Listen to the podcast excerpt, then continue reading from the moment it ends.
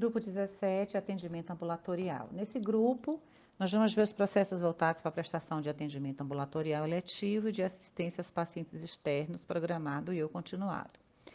É, a primeira questão, o primeiro é, movimento que nós devemos fazer é verificar se a unidade estabelece método para agendamento e acompanha a demanda. É extremamente importante para a otimização dos recursos humanos e também o acompanhamento das metas. Então, essa unidade, ela trabalha com percentual de agendamento extra para suprir o absenteísmo. Ela tem, é, a unidade possui indicadores de absenteísmo médico, atraso médico, é, de, atraso de enfermeiro para consulta de enfermagem, de nutricionista. Tem absenteísmo de paciente acompanhado, número de atendimento procedimentos por especialidade. Esses indicadores, eles são contextualizados? Se há um, um absenteísmo grande de paciente, há de se ajustar também o percentual de agendamento extra, para que as metas não, sejam de, não deixem de ser atendidas e para que também o colaborador não fique ocioso. Monitora o tempo de espera dos pacientes, isso é importante, é, em razão é, da qualidade do serviço e da satisfação do cliente é, quando ele for questionado. A unidade possui carro de emergência montado com desfibrilador, material para intubação de vias aéreas é necessário para uma intercorrência. Monitora a satisfação dos pacientes clientes em suas etapas do serviço. Existe uma análise crítica desse achado. É importante esse opinário. É importante que o, o cliente ele é, relate como ele se sente em relação ao serviço e é importante as tratativas, né? As tratativas diante daquilo que foi encontrado é, treinamentos, conscientização da equipe, é, estabelece o fluxo de atendimento às urgências e emergências, como é que se deve proceder em um momento de uma intercorrência. Tem o um fluxo, esse paciente é direcionado para onde? Estabelece é, e desenvolve e, e documenta um plano de segmento do cuidado do paciente. Esse plano tem que ser abrangente e integrado. E esse plano ele precisa ser acompanhado é, é, para que, não apenas pela enfermagem, mas por, muitas vezes pela equipe interdisciplinar, e sempre que o paciente é, retorna, é, tem que se observar, fazer é, uma análise daquilo que foi plantado, planejado para ele, se está sendo seguido. Né? Então, esse plano de segmento do cuidado é importante, muitas especialidades, o paciente hipertenso, paciente diabético, o pré-natal, então é importante que se tenha atenção e é, ferramentas para que se monitore esse plano de segmento do cuidado. É, se utiliza prontuários físicos, é, existe evidência de que eles estão arquivados de forma segura? Esse método para desarquivar quando o paciente retorna é possível, é, é factível? O paciente, quando está na unidade, ele tá, o médico recebe o prontuário dele em tempo para que seja anotado todas as observações pertinentes ao paciente. Então, é necessário saber se esse paciente é, é, tem é, registro daquilo que diz respeito à sua atenção, né, a, ao seu cuidado, e que é, há um local seguro para que esse prontuário que está sob a guarda da unidade de saúde permaneça íntegro, em condições é, de segurança e não pode ter umidade, não pode ter um ambiente que não seja é, adequado para a conservação do mesmo. Plane... Se tem um PEP, né, ou um sistema informatizado, é, fica muito mais, às vezes, mais fácil esse controle de retorno do paciente, Ainda assim, tem que ser impresso e assinado, porque se não for um, um PEP efetivo, há de se imprimir e se fazer também o registro e a conservação e a, o arquivo desses documentos. Planeja as atividades avaliando as condições operacionais, de infraestrutura, viabilizando a execução dos processos de trabalho de forma segura. Há uma escala efetiva de quem vai trabalhar, aonde vai trabalhar, as condições operacionais adequadas, tem insumos, tem material, tem lixo nas, na, nas, nas unidades, tem lixo na sala de curativo, tem material para se fazer uma estrutura, né? os médicos estão presentes, esses processos estão alinhados, é, Então, é importante que se tenha toda a condição adequada é, de uma escala de funcionários, de uma, é, um, uma agenda de atendimentos, dos horários adequados, os horários que vão ser utilizados para cada consulta, é, pessoal para atendimento, dar suporte à equipe médica, o fluxo do paciente da recepção até o consultório médico, essa estrutura é necessária para o bom funcionamento. A unidade está com aspecto limpo, de boas condições de pintura, instalação. É bom observar o que, o que grita aos olhos, infiltração, sujidade, mas é bom checar as superfícies, né? É, batente de, de, de, janela, superfície em cima de móveis, se está é, limpo adequadamente. Os colaboradores eles estão identificados adequadamente com o uso do crachá, verifica-se a presença de pisos sanitários em alguns consultórios, especialmente ginecologia, obstetrícia, urologia e proctologia. Dispõe de cadeira de rodas, macas adequadas para atendimento aos clientes, seguras, em boas condições de funcionamento ou estão sucateadas. É, tem local para guardar isso? É, uma outra questão é, tem protocolos de atendimento das doenças de maior prevalência, gravidade e risco? Como é que é atendido àqueles pacientes, né? É, paciente é, diabético, hipertenso, ao paciente que é neurológico, em especial, se aquele ambulatório atender, existe protocolo para se estabelecer de uma forma segura de lidar com esse paciente, cumpre com as diretrizes dos protocolos de segurança, aí nós vamos falar dos seis, dos cinco que aqui se aplica, identificação segura do paciente, né? Esse paciente está devidamente identificado através de uma, uma visualização física, prontuários adequados, é, o nome completo, o nome certinho. É, esses pacientes, é, é o controle do, do, do protocolo de segurança diz respeito também ao local onde ele anda, onde ele senta, pelo risco de queda, né?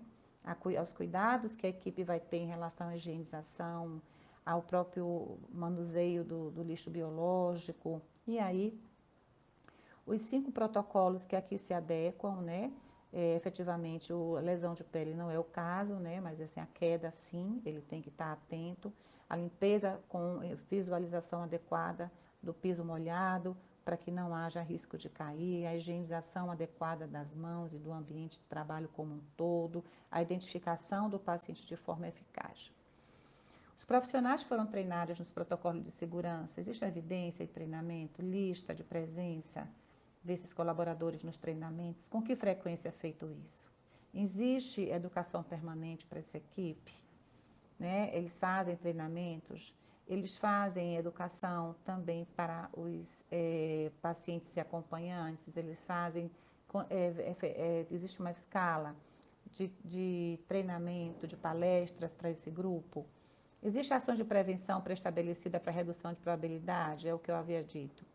Queda, piso anterrapante, identificação do piso molhado, os próprios fluxos Garante adequada identificação do paciente de acordo com a política institucional, também relacionada à identificação do paciente.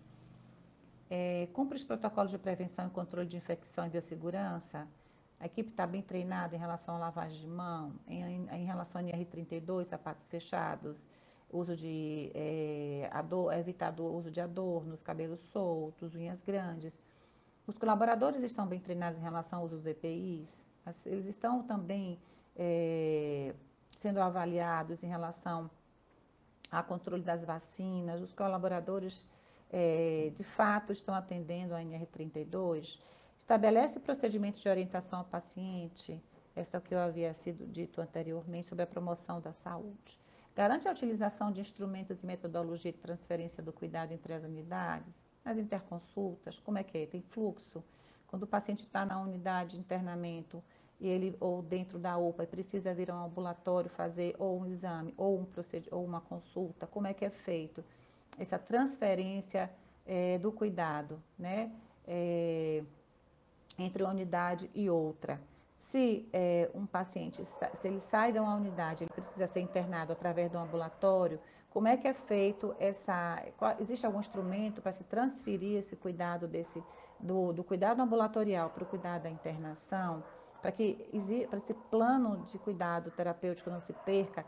Muitas vezes é um paciente que vem sendo acompanhado né, no programa de hipertensão e é um paciente que já tem um histórico largo de acompanhamento ambulatorial, é um cardiopata, e é, é necessário que esse paciente, que já existe uma soma de informações a respeito dele, se seja possível que essas informações sigam com ele para a unidade de internação. Cumpre os critérios para a prática segura de transporte intra e extra-hospitalar dos pacientes, tem POP, tem maca, tem cadeira de roda, tem acesso para entrar maca no consultório, as portas são largas, não, intercorrência ele pode precisar ser retirado de lá, né? Registra e compartilha com os pacientes, clientes e acompanhantes as decisões relacionadas ao tratamento. Existe uma equipe multi que senta, conversa, alinha é, é, as orientações para esses, é, esses familiares, cumpre as diretrizes de notificação de incidentes e eventos adversos, tem evidência, tem análise crítica, tem tratativa dessas, desses eventos adversos. Então, não adianta só cumprir a notificação interna e externa, é, mas é importante que se tenha realmente algo a ser, analise isso né, e se trate. Cumpre as diretrizes de notificação de farmacovigilância, tecnovigilância, tem evidências? Cumpre, junto à Notivisa, cumpre os critérios e procedimentos de segurança para a utilização de equipamentos e materiais? Quais são? É, existe controle de manutenção desses equipamentos, quando existem equipamentos? É feito de que forma? Tem evidência?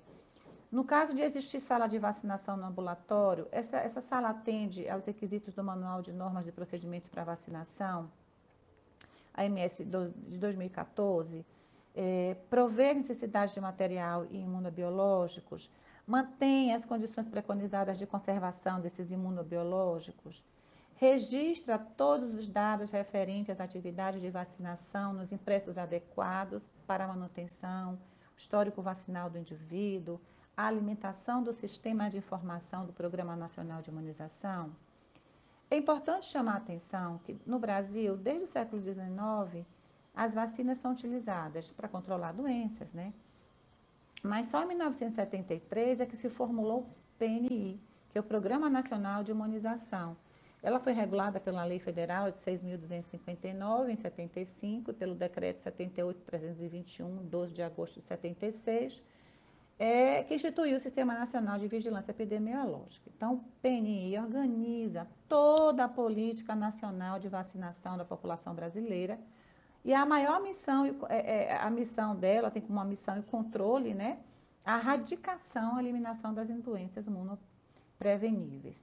É, é, importante que a sala de vacinação é, ela, conte, ela, ela seja constituída de insumos básicos, nessas orientações ditas anteriormente são, é trazido o que é necessário. Então, tem que ter caixa coletora de material perfuro cortante, dispensador de sabão líquido, de papel toalha, tem que ter termômetro clínico, digital, mínimo em massa para a temperatura da refrigeração das geladeiras, bandeja de aço inox, recipiente para organizar a organização de imunos no equipamento de refrigeração, fita adesiva, tesoura, pinça, dente de rato, é, gelox, caixas térmicas, algodão hidrófilo, é, material de escritório, etc. É importante ver a composição desse espaço da sala de vacinação, tá? E o controle é, do lixo biológico. Existe controle de temperatura dos equipamentos, né? Isso tem que estar anotado no mapa, direitinho, isso tem que ter evidência é, de 12 em 12 horas. Controla o prazo de utilização, o prazo de utilização após a abertura do frasco multidose, está anotado? Existe plano de contingência para falta de energia? Como é que vai se conservar esses imunobiológicos? Possui fluxo pré-estabelecido para recebimento de vacinas e tratamento de resíduo biológico? Importantíssimo. Cumpre os protocolos multidisciplinar para a segurança da cadeia medicamentosa? Bom, para evitar erro, pode-se incluir a padronização das, pres das, prescrições, do armazenamento, da dispensação, do preparo, da, da, da, do preparo e da administração do medicamento. Né?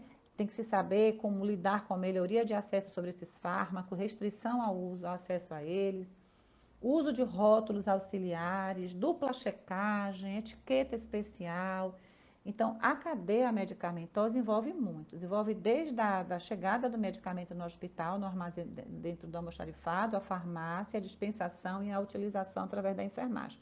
Então, é realmente uma cadeia onde todos os envolvidos têm que estar atentos é, para fragmentação, no caso da, da, da, daqueles medicamentos que são fracionados, há de se haver muita responsabilidade com isso né? Porque a, a, identificação do medicamento passa a ser da farmácia. Então, tem que ter essa cadeia, tem que ser muito bem elaborada, muito segura.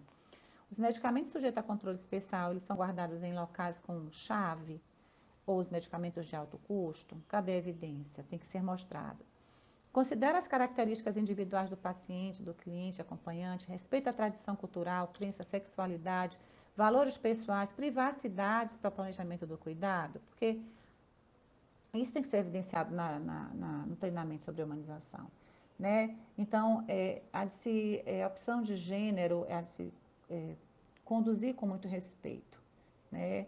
A, não apenas esse, é, esse, segmento, mas todos os outros é, precisam ser respeitados, o indivíduo, independente da sua crença, da sua cor, da sua sexualidade, ele tem que ser respeitado nesse ambiente.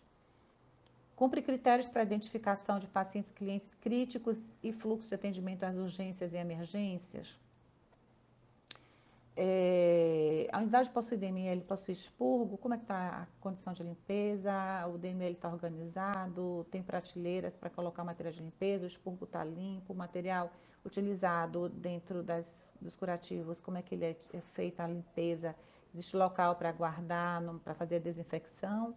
Tem recipiente de lixo biológico na sala de curativo, possui pia na sala de vacinação e também lixo biológico na sala de vacinação, ou seja, cumpre as diretrizes do PGRSS, lembrando que os resíduos provenientes da sala de vacinação pertencem ao grupo A1, né? Olhar, nós temos a RDC número 306 de 2004.